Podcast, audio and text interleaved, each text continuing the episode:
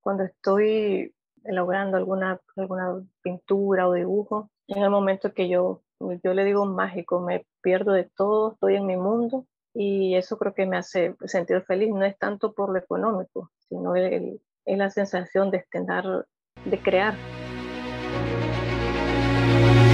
Te has enfrentado a la duda, al temor, te paralizas, no logras avanzar, sientes que el peso del mundo aplasta tus ideas, proyectos, sueños, y cuando crees que ya no puedes seguir, que todo se ha terminado, te levantas una y todas las veces.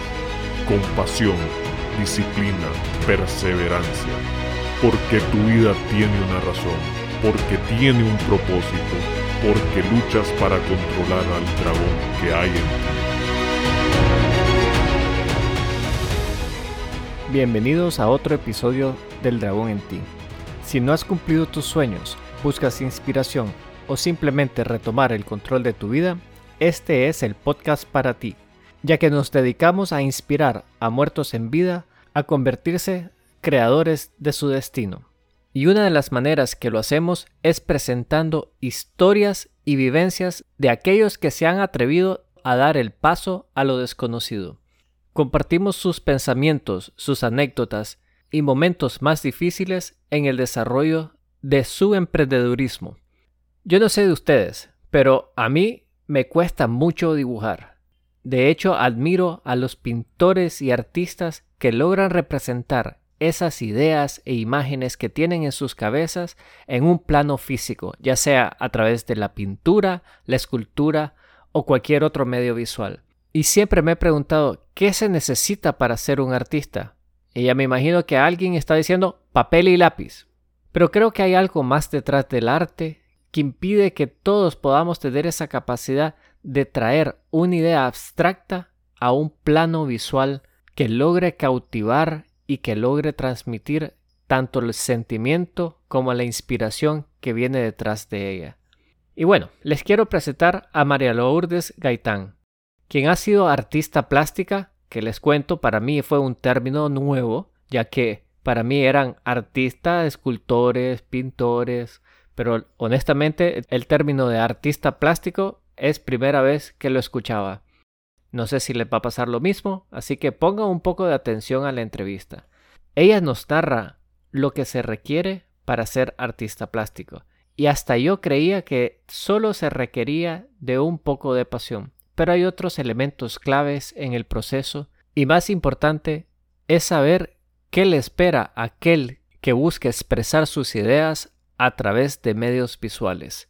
Aunque no todos recorren el mismo camino, pero hay algo detrás de estas personas que tienen esa creatividad nata que de alguna manera requieren de un poco más de ellos mismos para continuar ese camino que tanto les apasiona. Y bueno, no los quiero aburrir con mi falta de conocimiento del arte, así que les dejo la entrevista, la cual espero disfruten. Hola María Lourdes, un placer tenerte acá con nosotros. Realmente estoy muy interesado en conocer un poco más de tu historia y estoy seguro que nuestros escucha también están interesados. Y si gustas, comenzamos en presentándote. ¿Quién sos y qué haces? Eh, hola Eduardo, bueno, mi nombre es María Lourdes Gaitán Alvarado, soy artista plástica. ya tengo alrededor de 18 años de, de estar en esta carrera. Si gustas, nos comentas un poco qué es ser artista plástico, porque estoy seguro que mucha gente no lo conoce. El artista plástico es el que maneja las diferentes técnicas de, en lo que hace el dibujo, el óleo, el acrílico. Y bueno, este, yo me he dedicado más al, al retrato y al arte sacro. Ok, es decir que estás muy vinculado con la parte de las iglesias y el estar retocando piezas de arte dentro de las iglesias, eh, ¿correcto? Bueno, he hecho algunas restauraciones, pero no, no, no es mi, mi, fuerte, digamos, la restauración, sino es este, lo de que es reproducir imágenes religiosas. Hice dos Via Crucis, este, uno que es para la parroquia de Santana en Iquinomo, y otro Via Crucis que fue una exposición que tuve en Granada en la fundación de la Casa de los Tres Mundos. Pues muy bien. Y contame, ¿y desde cuándo estás? Bueno, ya me dijiste que tenés 18 años de estar metido en, en la parte de las artes plásticas, pero ¿qué fue lo que te motivó a entrar a, a esa carrera y a desarrollar lo que haces? Bueno, desde pequeña me gustó dibujar, mi papá era pintor, entonces siempre no, nos involucraba en su trabajo, a mis hermanos y a mí, pero yo no lo miraba como una que me iba a dedicar de lleno, sino como un hobby. Y bueno, él, él, mi papá nos hacía participar en concursos desde pequeño. Bueno, me fue gustando, este, pero ya después con el tiempo, eh, para el, bueno, 1998 mi papá murió y bueno, yo entré, me puse a estudiar, pero ya después no continué la carrera. Casualmente, bueno, una señora me enseñó lo que es la técnica del repujado en aluminio, me gustó y bueno, empecé a trabajar en eso y así hacía obras en, en formato bastante grande, con temas este, tradicionales. Pero ya después, como ya me fue gustando más lo que es el arte, entré a, a unos cursos de, de, pintura en Managua, en la Galería Praxis, con el maestro Ricardo Morales. Tuve ahí ocho, ocho meses y bueno, después me dijeron de, que eh, me metiera a la, Escuela de Bellas Artes, pero sinceramente le miré mucho tiempo. Yo quería aprender ya, ya, ya. Soy muy a veces impaciente por hacer las cosas ya y cinco años lo miré mucho para, para la carrera. Y contame, ¿cómo las artes plásticas se convierten en un medio de vida? Porque yo me, me da mucho la curiosidad saber cómo esto se puede transformar en algo que, que puede ser un negocio, o pues tal vez no un negocio, pero sí un medio de vida. ¿Para vos así es esto? Eh, bueno, es difícil, es difícil depender solo del arte. Tienes que tener otro ingreso para poder mantenerte también, porque no, no siempre van a encargarte obra. ¿Y cómo ha sido la evolución de tu carrera dentro de la actividad de, quiero llamarlo pintar, pero estoy seguro que estoy empleando el término equivocado, pero cómo es que funciona para vos el, el negocio? O no sé si nos puedes comentar un poco. Bueno, no lo vería como negocio, es, una, es mi pasión. La verdad que el, cuando estoy elaborando alguna, alguna pintura o dibujo. En el momento que yo, yo le digo mágico, me pierdo de todo, estoy en mi mundo y eso creo que me hace sentir feliz. No es tanto por lo económico, sino el, es la sensación de estar, de crear. ¿Y en algún momento has pensado en dejarlo, pues? Porque como vos decís, o sea, si no te está brindando la parte económica, el sustento económico, y te ves obligada inclusive a buscar otro medio, ¿por qué seguir? Mm, no, no, no, la verdad no creo dejarlo. Es algo que siempre necesito estar haciendo, creando, pues, entonces no, no. Que claro, no, yo eh, tengo que tener siempre otra, otro, otra alternativa, pero no, no, yo creo que el, artista nace y muere siendo. Para vos, nace y muere siendo artista, es decir, no hay otra opción, es algo que lo traen dentro de la sangre. Sí. Porque bueno, yo con el tiempo es que fui descubriendo, digamos, el, talento. Porque me gustaba dibujar, pero ya cuando estuve en, en, los talleres de pintura en Managua, pues mire que tenía este, el, dominio de hacer rostros, entonces me gustó y, y seguí por ese camino. ¿Y para vos qué es lo más importante que debe tener un artista plástico? ¿Qué es lo que lo puede hacer un gran artista plástico? ¿Existe algo en particular o cualquiera puede hacerlo? Bueno, creo que si tienen las ganas de... A veces, bueno, es que a veces el artista con el tiempo puede descubrir el talento o ya viene ya de, ya de herencia, pues ya la, la, actitud. Pero creo que, bueno, yo por mi, por mi parte, bueno, mi papá era pintor, mi mamá también, ella le gusta lo que es el, tiene ella un taller de repujado en aluminio, siempre le ha gustado todas las manualidades, entonces yo creo que yo traigo esa, esa vena artística. Para vos entonces simplemente él tiene que gustar, es decir, el tema de la pasión fundamental, estoy de acuerdo, pero alguna otra disciplina que contribuya a ser artista plástico? Bueno, la perseverancia, porque algunos piensan de que, que ser artista ya uno va a ser famoso ya un año, dos años, ¿no? Pueden pasar muchos años para que ya puedas tener, que te puedan reconocer como artista. Entonces, tener algo de paciencia. Sí, fue tener bastante paciencia, sí, bastante perseverancia. Y con los años uno va adquiriendo pues bastante experiencia en, en lo que es la técnica. ¿Como cuánto tiempo tarda uno en poder desarrollar la técnica? Bueno, es que eso depende de, de la persona. De, sí, que cada persona tiene diferentes maneras de, de aprender. Por ejemplo, yo he sido bastante más, más de ver. Yo aprendo bastante rápido. Eh, bueno, eh, cuando estuve en Managua solo aprendí la técnica del óleo y acrílico. Después estuve en, unos talleres en la Fundación Casa de los Tres Mundos, aprendí la técnica del grabado. Y bueno, yo sola, viendo en, en ahí videos y todos tutoriales, es que aprendí las otras técnicas de acuarela, eh, lo que es carboncillo y todo. ¿Vos te consideras exitosa en lo que haces? Sí, yo considero que sí, porque yo creo que el éxito está en sentirte bien con lo que haces. Y si te dijera vos que has llegado al punto máximo, ¿crees vos que este es tu punto máximo o te hace falta algo por desarrollar? Bueno, creo que a pesar que tengo bastantes años de estar en esta carrera, siento que ahorita estoy en el mejor momento porque que le estoy dedicando más tiempo.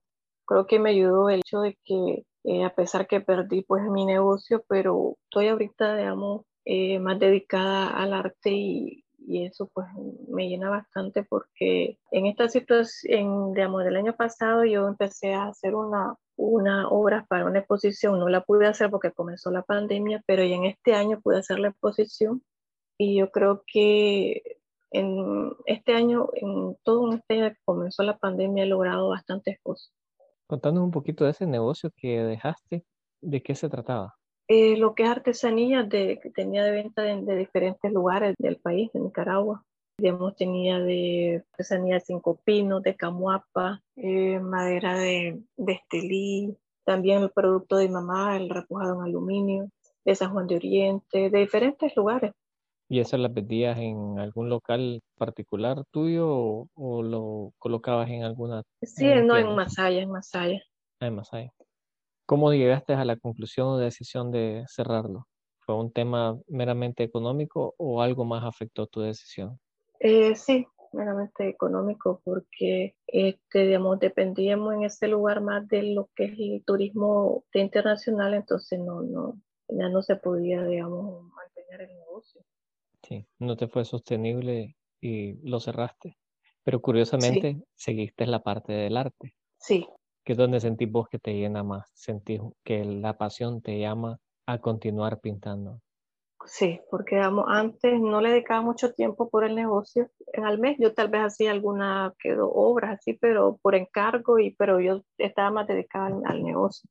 Y si te preguntara a nivel personal, ¿cuál ha sido el dragón con el que más te ha costado luchar? ¿Cuál crees vos que es?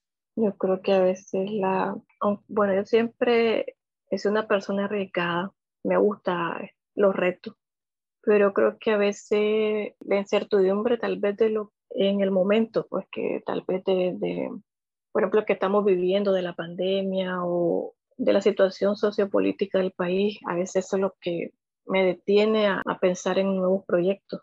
Entonces, para vos, el tema de la incertidumbre es algo que sentís que te limita un poco, aunque, aunque a veces no, en el momento sí me, pongo tal vez, ay, ¿qué puede pasar mañana? Pero ya cuando me despierto digo, no, no, no, yo tengo que hacerlo. ¿Y cómo has sentido que te ha limitado? Pues porque si sentís que ese es, un, es algo que te frena, ¿qué crees vos que has dejado de hacer por estar en esa incertidumbre o constantemente pensando en qué podrá pasar mañana? Pues no es que lo piense, digamos, todos los días, puede ser en momentos, pero ya después digo, no, tengo que, que seguir, pues no, no podemos paralizarnos por el miedo. Y en ese momento vos te decís, tengo que seguir. ¿Y de dónde tomas fuerzas para seguir? Porque hay mucha gente que constantemente se dejan atormentar por esos pensamientos y los consumen y más bien hacen otras actividades para evadir precisamente enfrentarlo. ¿Vos qué haces? Bueno, yo considero que tengo una gran fe. Soy creyente en Dios y creo que Él, es mi fortaleza, porque yo he salido de unas situaciones bien difíciles y creo que he, cumplido algunas, la mayoría de mis metas. de refugiarte en la fe, como por así decirlo, la práctica que vos utilizas para poder vencer la incertidumbre. Sí. ¿Y practicas alguna oración en particular o qué haces dentro de ese proceso? Mm, no, pues la verdad que no tengo una, eh, una, oración especial, pero creo que bueno, yo me pongo a platicar con Dios y le, le, expreso todas mis inquietudes, mis, creo que después de, de, una conversación con él, pues me quedo tranquila, digo, sí, voy a salir adelante, creo que me llena eso de, de fortaleza. No, me parece interesante un poco esa entrega hacia Dios que sentís vos, que al proceso de entregarle tus problemas a Él, de alguna manera te libera de esa carga y te presenta un, un panorama mucho más claro de lo que tenés que hacer. ¿Es más o menos así como funciona? Sí, ¿Y qué le podrías aconsejar a aquellas personas que piensan mucho las cosas? ¿Cómo pueden ellos acercarse a tener esa plática así como la tenés vos con, con Dios? ¿Cuál sería el primer paso que tienen que dar?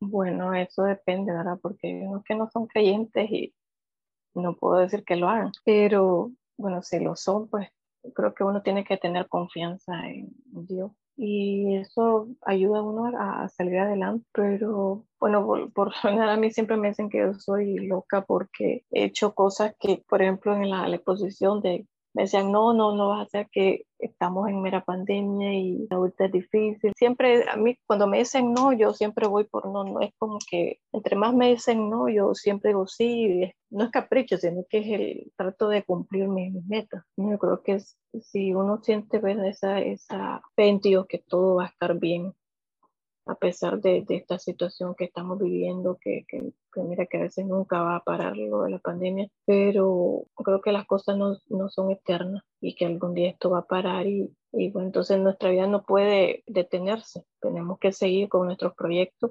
y así es, la vida no se termina con un evento o una crisis, ella continúa y el tiempo avanza y definitivamente creo que apegarse a, a Dios y uno también actuar es que las cosas van a salir adelante. Si nos quedamos solamente pensándola y no actuamos, nos veremos cada día más enterrados en esos pensamientos y en esas emociones que no, nos atrapan. Sí, porque hay que ver lo positivo que nos ha traído estar un poco en el encierro, porque, por ejemplo, yo lo he aprovechado en los cursos que, que han aparecido ahí gratis, en todos los cursos me he metido. Entonces creo que he aprovechado este tiempo al máximo.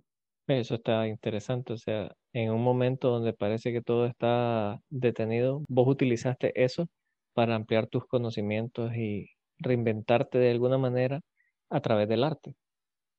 Correcto, uno tiene que estar siempre estudiando, creo que eso es bueno para, creo que mantener la mente ocupada es muy bueno para no caer en depresión. Yo he estado en, en cursos de talleres de, por ejemplo, de arte con el Centro Cultural de España He estado también en otro taller de autoconocimiento con el Museo de Frida Kahlo en México. Bueno, estoy estudiando portugués. Creo que esto nos ha ayudado bastante, a por ejemplo, en lo que es en, la hora que es bastante la facilidad de estudiar en línea.